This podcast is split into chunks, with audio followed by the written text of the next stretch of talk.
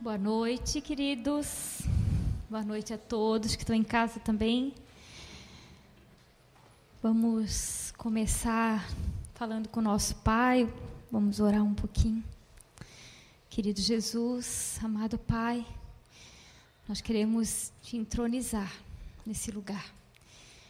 Declarar que aqui tu és Senhor, que nós estamos aqui, Senhor, somente por ti e para ti, Senhor. Que o Senhor possa tocar nos nossos corações nessa noite. Que o Senhor possa falar com cada um de nós.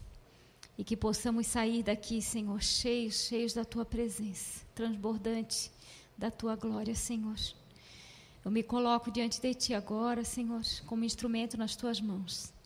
Que o Senhor possa me usar, possa usar os meus lábios, Senhor, e que toda palavra que sair da minha boca agora sejam palavras vindas direto do céu, sejam palavras de, direto de, vindo de ti, Senhor Jesus. Usa-me como convém a te usar, Senhor, em nome de Jesus. Amém, Paizinho. Amém, queridos. Já tivemos o nosso culto das cinco horas. E agora nós estamos aqui com uma nova turma e com vocês aí em casa. E queremos começar então esse culto indo direto no texto de 1 João, no capítulo 3, versículo 1, que diz o seguinte: Vede quão grande amor nos tem concedido o Pai, que fôssemos chamados filhos de Deus. Bom, nosso título da ministração de hoje é Deus Pai. Então esse texto ele está falando, né, do Pai que tem nos chamado filhos de Deus. E a pergunta que eu gostaria de fazer para você, e que talvez você possa dizer assim, mas é óbvio, é a seguinte: Você sabia que você é filho de Deus? Você sabia que você tem um pai? E é provavelmente que todos tenham dito sim, eu sei que eu sou filha de Deus, eu sei que eu sou filho de Deus, eu sei que Deus é meu pai. Mas a segunda pergunta é a seguinte: Você tem vivido como filho ou você tem vivido como um órfão? Você tem aproveitado da casa do pai? Você tem estado na presença do pai? Desfrutado da presença dele? A gente sabe que, em meio a tudo isso que a gente tem vivido, estamos há mais de um ano já nessa pandemia, numa nova rotina de vida. E sabemos que tudo isso tem provocado né, muitas mudanças e, traz, e trazido muito sentimentos, né? As pessoas. E a igreja não é diferente, né? Muitos têm estado com medo né? Medo de morrer, medo de perder alguém amado, medo da própria doença, medo da situação do país, medo do, de perder trabalho, tantos medos, tantas inseguranças, tantos sentimentos, né? Tantos problemas. E talvez isso tenha levado muitos a questionar essa paternidade de Deus, né? Tem levado muito a questionar esse amor do Pai. E muitas vezes a gente fica fazendo comparações, muitas vezes a gente fica é, fazendo perguntas, mas não tem é, ido ao Pai, né? Buscado essas respostas no, no Pai. E muitas vezes até é, tomando atitudes que se afastam do Senhor, né? Quando na verdade era para a gente estar tá indo para a presença dele, né? Mas muitos têm se afastado e a própria palavra, né? E, e muitas profecias diz, dizem muito, né? De que, que o amor se esfriaria e que muitos e que a apostasia viria sobre a igreja, né? E a apostasia nada mais é do que se afastar de Deus, se afastar do Pai, né? E eu queria estar falando do exemplo de dois filhos da Bíblia, né? sobre a paternidade de um homem sobre dois filhos. Uma história muito conhecida, que está lá em Lucas 15, a partir do versículo 11. Eu não vou estar tá lendo a palavra toda, mas é a parábola do filho pródigo. E se alguém depois quiser ler a palavra, né, com mais detalhe, mas eu vou estar passando aqui por cima da história, lembrando um pouco do que a história fala. A história fala do filho pródigo, o filho de um homem que tinha bens, né? E um dia esse filho se cansou da sua vida junto do pai, aquela rotina da vida, achou que longe dali ele tinha uma vida melhor para ele viver, né? Que ele podia embora. E o que que esse filho fez? Pediu o bem que ele tinha por direito, os bens dele, a parte dele da herança, para que ele pudesse ir. E assim ele fez. Foi embora, fez tudo, né? Viveu uma vida completamente fora, né? É, gastando todo o seu dinheiro, até que realmente ele ficou sem dinheiro, chegando ao ponto de comer comida de porcos. E isso fez com que esse filho parasse e analisasse e visse: poxa, os empregados do meu pai estão melhores do que eu hoje. Pelo menos eles têm o que comer e onde dormir.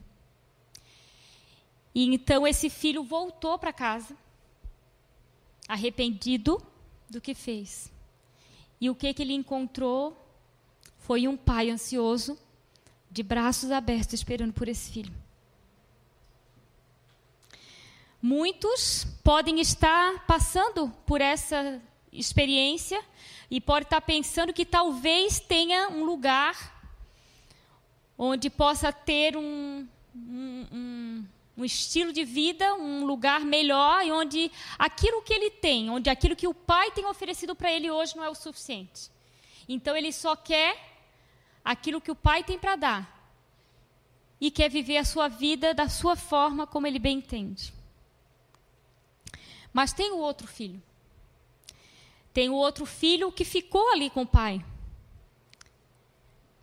Mas é interessante saber que também esse filho estando ali junto ao Pai, tendo tudo, se preocupou somente em servir esse Pai, mas não, não aproveitava da presença desse Pai. Um filho que não aproveitava do abraço do Pai, de estar junto ao Pai. E isso também muitos de nós possam, podem estar passando por essa situação. Está aqui, está participando dos cultos, está ouvindo as ministrações online e até está tendo o seu tempo de oração, está tendo seus, seus dias, cada dia o seu tempo ali de devocional para o Senhor, porém não tem estado na presença de Deus como Ele assim deseja de nós.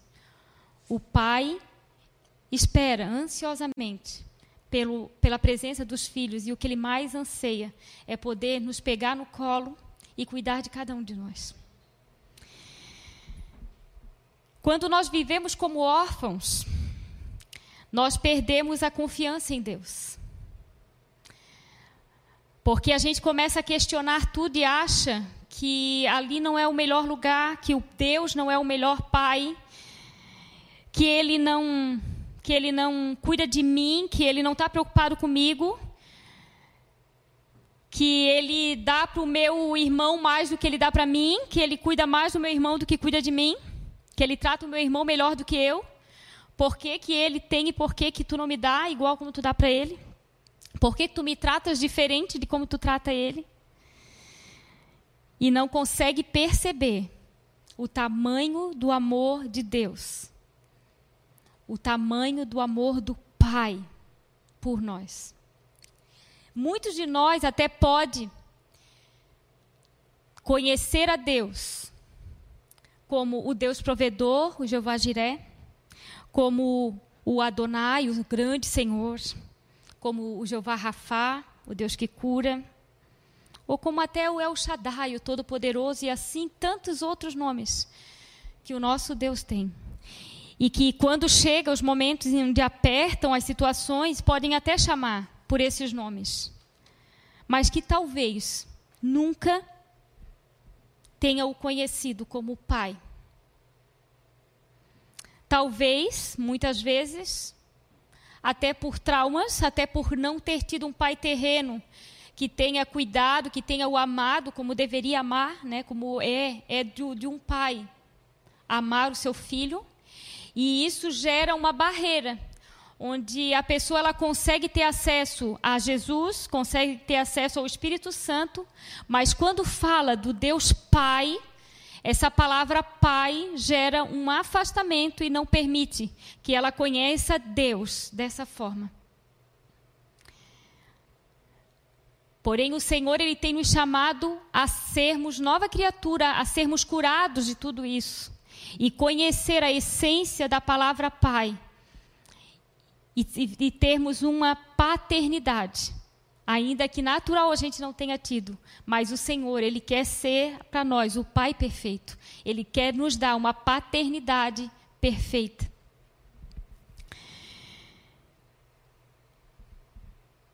No livro é, A Mesa com Ele, esse livro aqui ó, da Zoe Lilly, eu tenho voltado a ler alguns livros que eu já li, e esse aqui é um dos livros que eu li. E teve uma parte nesse livro que ele me trouxe é, algo que me relacionou muito com o que eu estou falando aqui. Que ele fala assim, ó. Não conseguimos dar algo que não temos. É impossível entregar a Deus coisas que nunca recebemos. Se nunca aprendemos a receber o seu amor, como poderíamos dar a Ele a adoração apaixonada e merecida? Não há como derramar um líquido virando um copo vazio. Talvez você não esteja conseguindo viver essa paternidade justamente porque você ainda não teve essa experiência de paternidade com Deus. Talvez é, você tenha essa dificuldade de, desse relacionamento com Deus porque você ainda não viveu essa experiência. Mas Deus ele tem nos chamado a isso, né? A conhecê-lo como um pai, né? O pai que nos ama, o pai que está sempre pronto, de braços abertos, esperando por nós, para nos dar o colo que a gente precisa, que a gente deseja, que a gente anseia. Essa semana é, eu tive uma, eu, eu ouvi uma ministração que tocou muito meu coração com relação à paternidade e ela me fez refletir algumas coisas. E a, a ministração ela começava com a seguinte pergunta: O que te fez aceitar Jesus? E o que tem te feito permanecer nele? O medo do inferno ou o desejo pelo céu? Ou o desejo por estar com o Pai? E a gente sabe que muitas pessoas, né, elas realmente elas temem perder, elas temem errar, com medo de ir para o inferno, com medo de Deus ficar bravo e mandar ela para o inferno. Ou de ela falhar a tal ponto de ela não ter o direito de ir para o céu. Então, muitas pessoas, elas, elas têm, é, elas aceitaram Jesus dessa forma. Elas foram levadas a acreditar que existe o céu e o inferno e você tem que fazer escolha. Você quer o céu ou o inferno? Aí ela optou o céu porque ela não quer para o inferno. Somente por isso. Não porque existe um pai que a ama e que quer ter um relacionamento com ela, com essa pessoa. E ele contou uma história muito interessante de três pais que foram convocados a levar os seus filhos para conhecerem a Deus. E aí ele conta que o primeiro filho, o primeiro pai, chegou para o filho e disse para o filho: que eles iam no dia seguinte se encontrar com Deus no alto de uma montanha e que eles iam ter que passar por um caminho onde ia passar por várias situações, ia passar por rios, por desertos e assim, ia ser um caminho difícil até chegar, mas que lá no alto da montanha Deus estaria lá. E eles iriam lá levar o filho para conhecer a Deus. O primeiro pai, quando foi falar para o filho, ele começou a, a, a falar para o filho que, olha, amanhã nós vamos lá nos encontrar com Deus, eu vou lá te apresentar para Ele. Mas você já se prepara, faz tudo certo, não faz nada de errado, porque ele é bravo, porque ele vai te cobrar, ele é justo. Deus é justo, e se você fizer errado, ele vai te cobrar, ele vai te dar bronca, ele vai brigar contigo. E assim, ele gerou naquele filho um medo de Deus. Quando chegou de manhã, ele acordou o filho e começou a passar pelo caminho, e por todo o caminho, ele foi falando para o filho de um Deus justo, um Deus que julga, um Deus que, é, que, que castiga, né?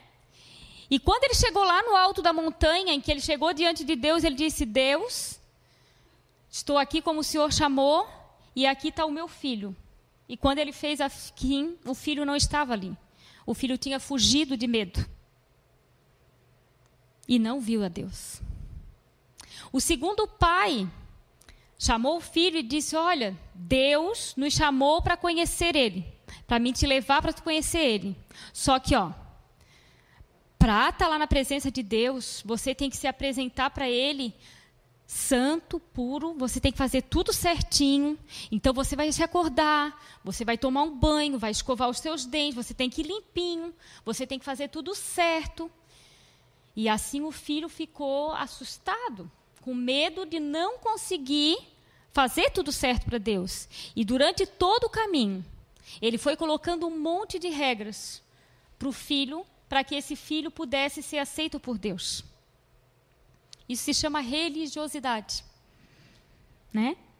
Ele começou a, a, a colocar um monte de doutrinas para o filho, para o filho estar na presença de Deus. E quando ele chegou lá, no alto da montanha, e ele chegou e com o filho, ele disse: Deus, está aqui o meu filho. E o filho não estava ali. Quando ele olhou, o filho estava dormindo, cansado de tantas regras, de tantas coisas que ele precisou fazer, se preparar para estar ali na presença de Deus. E o filho não viu Deus. O terceiro pai, quando soube que ia levar o filho para conhecer a Deus, ele chegou: Filho, eu tenho uma notícia maravilhosa para te dizer. Amanhã você vai conhecer Deus. Lembra de Deus, filho? Aquele que eu digo para ti que me salvou, aquele que mudou completamente a minha vida, aquele que transformou a minha vida e me fez o homem mais feliz. Amanhã você vai conhecer ele. Então você se prepara cedinho, porque para a gente chegar lá logo, para a gente conhecer ele logo, a gente encontrar com ele logo. Então, quando chegou de manhã, o filho acordou primeiro que o pai, correu lá na cama do pai: Anda, pai, anda, se arruma logo, vamos, vamos lá conhecer Deus. E durante todo o caminho, o pai foi falando para filhos, para o filho salmos que falavam do amor de Deus. Quando ele chegou lá no alto da montanha, o pai chegou para Deus e disse: Deus, eu trouxe o teu filho, meu filho, para te conhecer. Mas o filho não estava ali. E quando ele olhou de novo para Deus, o filho estava nos braços de Deus, chorando nos braços dele e falando quanto o amava. E isso nos leva né, a olhar para nós mesmos e pensar: como que eu fui levado a Deus? Como que, a, como que a pessoa que me levou a Deus me fez ver Ele? Me fez ver Ele como um, um Deus justo, que julga e que eu tenho que cuidar, que eu tenho que estar toda hora vigilante para me não falhar, porque se eu falhar, Ele não vai me aceitar. Ou disseram para você várias regras, vários mandamentos, que você precisa fazer tudo certinho, que você precisa fazer para agradar a Deus, porque senão Ele não vai te aceitar? Ou te falaram de um Deus de amor, que te ama incondicionalmente e que quer te dar o abraço mais gostoso que ninguém no mundo pode te dar?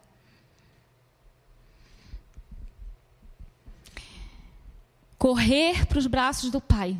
E isso é o que cada um de nós temos que fazer nessa situação que nós estamos vivendo hoje e em todas as situações das nossas vidas. Quando a gente está com medo, quando a gente está assustado, quando a gente está apavorado e quando a gente está feliz, quando a gente está muito alegre, muito, muito grato por algo de muito bom que acontece. é assim que o Pai quer fazer parte das nossas vidas. Ele não quer ser para nós só um Deus que está lá no alto, cuidando de nós como um tutor. Mas Ele quer que nós o vejamos como o Pai amoroso, que está sempre pronto a cuidar de nós, a zelar por nós e a fazer o melhor por nós, mesmo que muitas vezes não seja do jeito como nós imaginamos e ou muitas vezes até de uma forma que nós não entendemos. Às vezes a gente não compreende, mas se nós sabermos do tamanho do amor de Deus por nós, com certeza a gente vai saber que é o melhor, ainda que nós não entendamos. Mateus 6,6 diz assim: Mas quando você orar, vá para o seu quarto, feche a porta e ore ao seu pai, que está em secreto. Ore ao seu pai, que está em secreto. Mas você não vai só você não tem só que entrar no quarto, fechar a porta e orar para o teu pai que está em secreto. Você pode entrar no teu quarto, fechar a porta, deitar no colo do pai e simplesmente ficar quietinho. Se você não conseguir dizer nenhuma palavra, se tiver difícil para você, o pai, ele quer nos dá esse colo. Ele está sempre ali pronto para nos receber, para qualquer coisa. A gente está muito acostumado a ir para a presença de Deus para orar, a ir para o quarto, fechar a porta para orar. E nós aqui, como igreja, sabemos que nós temos uma lista enorme de coisas que a gente tem para orar. Ah, eu tenho que orar pela nação, eu tenho que orar pelo presidente, eu tenho que orar para que as fronteiras se abram, eu tenho que orar pela igreja, eu tenho que orar pelos irmãos, eu tenho que orar pelos pastores, eu tenho que orar pela provisão, eu tenho que orar. E aí, muitas vezes a gente tem entrado no quarto e tem falado só de todas essas coisas que a gente tem o peso no coração de orar, de clamar a Deus, mas que acaba o tempo passando e a gente não vai para os braços do Pai. E aí, muitas vezes, a gente tem saído daquele quarto mais pesados do que quando a gente entrou. E não é esse o objetivo. O que o Senhor quer de nós é que a gente tenha uma vida de paz, de alegria na presença dEle. O Senhor, Ele não nos salvou, Ele não nos chamou para ter uma vida de peso, de acusação, para ter uma, uma, uma vida de regras, para ter uma vida como aqueles dois filhos ali que, que, que sofriam para ir para a presença de Deus porque tinham medo de não se encontrar como Deus espera, esperava que eles tivessem. E na verdade Deus nos ama da forma como nós somos, com os nossos erros, com as nossas falhas, com os nossos acertos. Ele deseja sim que nós a cada dia sejamos mais parecidos com o seu filho. Mas isso não quer dizer que Ele não nos ama do jeito que nós somos.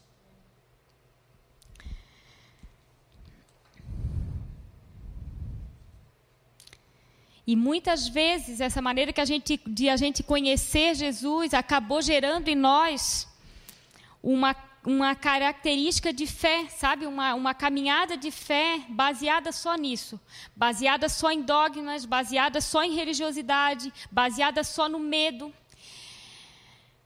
É, uma coisa que a gente tem visto, até comentei no culto passado, é, hoje a gente até ri muito do que está acontecendo no Instagram de perguntas e respostas feitas pastores. Pastores, pastores, isso é pecado, isso não é pecado. Pastor, isso pode, isso não pode.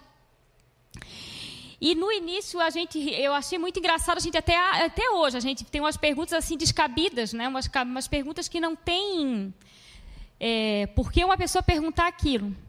E aí eu comecei a analisar sobre isso. E é o que a gente percebe é que muitas pessoas ali, na verdade, elas estão brincando com as coisas do Senhor. A gente vê que perguntas ali é, realmente estão satirizando as coisas do reino de Deus. E muitos, talvez, eu acredito, perguntam porque eles querem saber qual o limite de onde eles podem andar. Então eu estou aqui numa linha perguntando, pastor, eu posso isso? Aí eu saio da linha. Ou eu, não, porque eu, eu, sei que essa linha aqui, ali é o inferno, aqui é o céu, eu não posso passar dessa linha. Então eu fico vivendo num limite do que eu posso e do que eu não posso. Ao invés de viver uma vida de querer agradar o coração do Pai, simplesmente e ponto. Porque se a minha vida for uma vida de querer agradar o coração do Pai, eu não preciso dos limites, eu não preciso saber os limites. Porque Ele vai me conduzir à presença dEle. A minha vida com Ele vai me levar à presença dEle, eu não preciso de limites. Eu não preciso saber se eu posso ou se eu não posso. Tem o Espírito Santo de Deus que está em mim e que me guia, que me ajuda. Eu tenho a palavra de Deus que me ensina. Mas eu sei que o amor dele está acima disso. Porque a palavra de Deus diz que ficará a, pá, a fé, a esperança e o amor. Mas o maior deles é o amor. Então é nesse amor do Pai por nós é que a nossa vida tem que ser baseada. A nossa vida de fé, ela tem que ser baseada nisso. E não naquilo que eu posso e no que eu não posso. No que é pecado e o que não é pecado. Muitas vezes a gente acaba também transferindo para Deus uma culpa daquilo que nós vimos ao nosso redor e que não nos agrada. E muitas vezes, assim como o filho que olhava ali e aquilo que ele estava vivendo ali, o filho pródigo, não agradava a ele. Então eu quero algo novo. Aí eu reclamo do irmão porque o irmão está fazendo algo que eu não gosto, ou a situação ali não está como eu gosto, ou eu estou passando por uma luta e aí isso me faz transferir para Deus essa culpa e começar a me afastar da presença dele e deixar de eu me sentir filha e passar a me sentir órfã.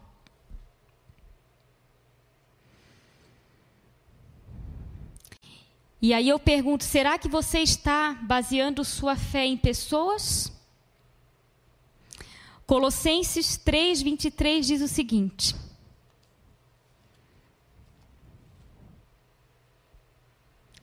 Tudo quanto fizeste, fizerdes, fazei-o de todo o coração, como para o Senhor e não para homens. Tudo que você fizer, faça para o Senhor. Tudo que você precisar dizer, tudo aquilo que está te incomodando, diga para o Senhor. Tudo aquilo que te aflige, diga para o teu pai. Diga para o papai. Tudo aquilo que tem te, te entristecido, tudo aquilo que tem é, feito com que você não consiga se alegrar, vai para o papai. E se faltar palavras, chore nos braços dele se derrama nos braços dele. Muitas vezes, você não precisa ter, externizar, externar aquilo que está dentro de você. O Senhor já te conhece, a palavra diz que Ele te conhece quando você ainda estava no ventre da tua mãe. Então, não se preocupe em falar palavras bonitas ou até falar palavras. Muitas vezes o teu silêncio fala muito mais do que as palavras que poderiam sair da tua boca.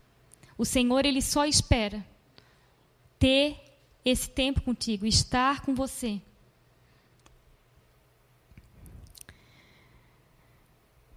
João 17, 23 diz: Eu neles e tu em mim, a fim de que sejam aperfeiçoados na unidade, para que o mundo conheça que tu me enviastes e o amastes, como também amastes a mim.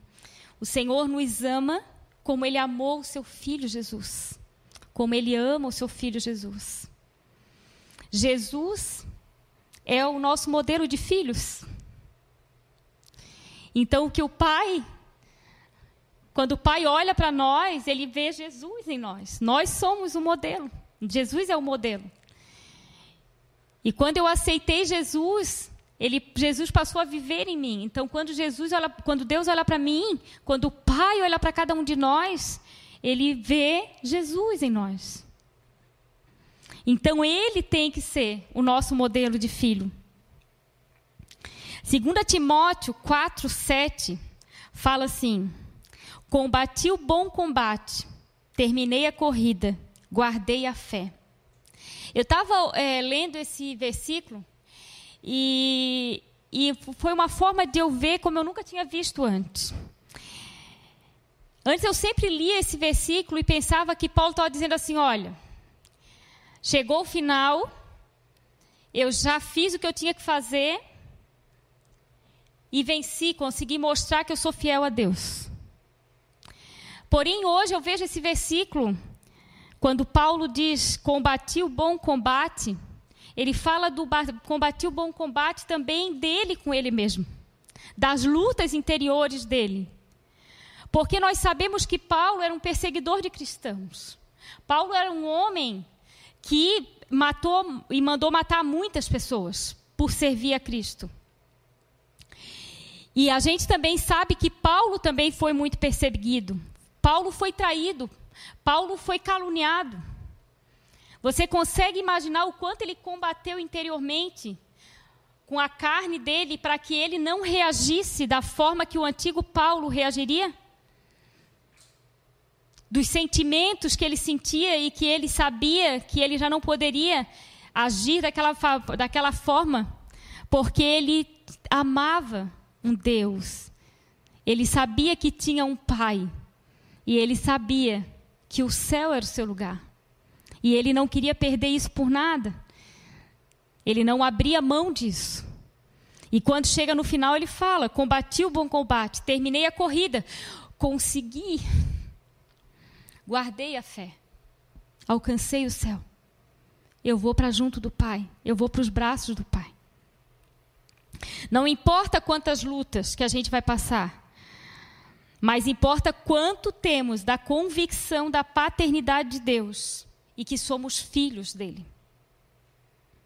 Essa semana, o advogado-geral da União, o André Mendonça, ele foi lá junto ao STF, né, defender para que as igrejas pudessem é, ter culto, né? A liberdade de cultos, para que nessa pandemia a gente não tivesse é, impedimentos de podermos estarmos juntos para adorar o Senhor.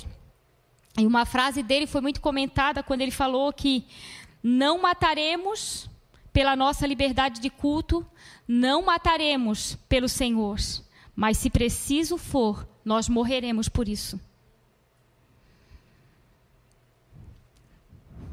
Nós morreremos por isso.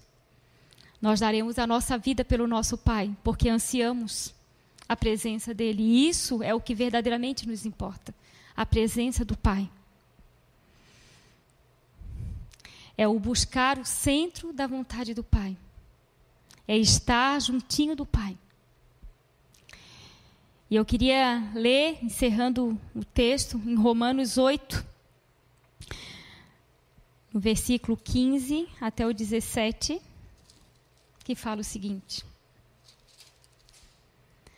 Porque não recebestes o espírito de escravidão, para viverdes outra vez atemorizados, mas recebestes o espírito de adoção, baseado no qual clamamos: Abba, Pai. O próprio Espírito testifica com o nosso espírito que somos filhos de Deus. Ora, se somos filhos, somos também herdeiros, herdeiros de Deus e co-herdeiros com Cristo. Se com Ele sofremos, também com Ele seremos glorificados. Queridos, o Senhor ele tem nos chamado a desfrutarmos da herança, a vivermos uma vida abundante na Sua presença. Nós somos filho e Ele é o nosso Pai. E nós precisamos, precisamos ter essa revelação dessa paternidade de Deus. De não só vê-lo como um Senhor, de não só vê-lo como alguém que vai prover as nossas necessidades, de não só vê-lo como aquele que vai nos socorrer, ou muitas vezes nos decepcionar porque ele não nos socorreu como nós esperávamos que ele nos socorresse. Mas a gente precisa da revelação dessa paternidade e compreender que nós temos um Pai que nos ama. E assim como aquele filho pródigo está sempre de braços abertos nos esperando, está sempre pronto a nos dar um colo, se a gente quiser, se a gente precisar. Só basta a gente ir até a presença dele. Só basta a gente querer estar com ele. Só basta a gente chegar e dizer: "Ah, Pai". E pedir a ele, né, essa revelação dessa paternidade. Senhor, eu quero compreender a minha filiação contigo. Eu não quero, Senhor, ser bastardo. Eu não quero ser um órfão, porque eu sei que eu tenho um pai que me ama. E para encerrar, eu quero ler uma oração de um devocional que eu estou lendo também. E sugerir para vocês que vocês façam isso nessa noite e quem sabe nas próximas noites, que é a seguinte: aquiete-se. Aquietem-se e saibam que eu sou Deus. Hoje à noite, quando você for dormir, quero que faça um experimento. Estabeleça um tempo na sua rotina normal de dormir para deitar-se em silêncio e abrir o coração ao Pai. Aceite o convite para simplesmente reverenciar ao Pai, para se aquietar e saber. Saber o quê? Saber dele como Deus permitindo-lhe revelar-se no meio em que você vive, em suas alegrias, bem como em suas dores, seus conflitos ou suas crises. Ele quer sussurrar palavras de amor a você,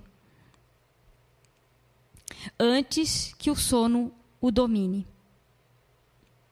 Na calma do silêncio, não diga nada, apenas ouça. Se você estiver no meio de um conflito, não justifique sua posição. Aquiete-se e permite que Deus revele a si mesmo no silêncio. Você obterá a visão e a perspectiva dele ao depor todos os argumentos. Pause. Reserve um tempo para ouvir o que Deus está dizendo. Se preocupações e pensamentos tumultuosos povoam a sua mente, no final do dia, você não precisa deixá-los minar sua força e perturbar seu descanso. Não se deite para assistir às intermináveis repetições de tensões e falhas do dia.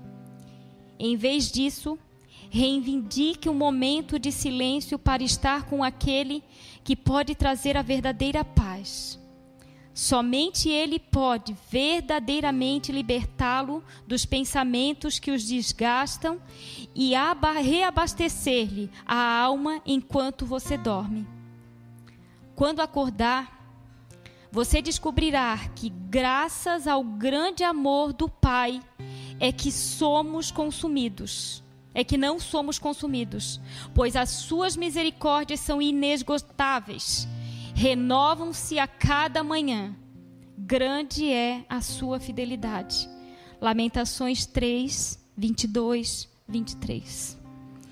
O que eu desejo para cada um de vocês é que essa semana vocês possam entrar no quarto, fechar a porta e simplesmente se jogar nos braços do Pai e sentir o amor que Ele tem para com você. Querido Deus, Paizinho amado, nós estamos aqui como filhos e clamamos a Ti, papai. Revela-nos a Tua paternidade. Revela-nos, papai, o Teu amor para conosco. Nós queremos ser filhos. Nós queremos estar na Tua presença como filhos amados.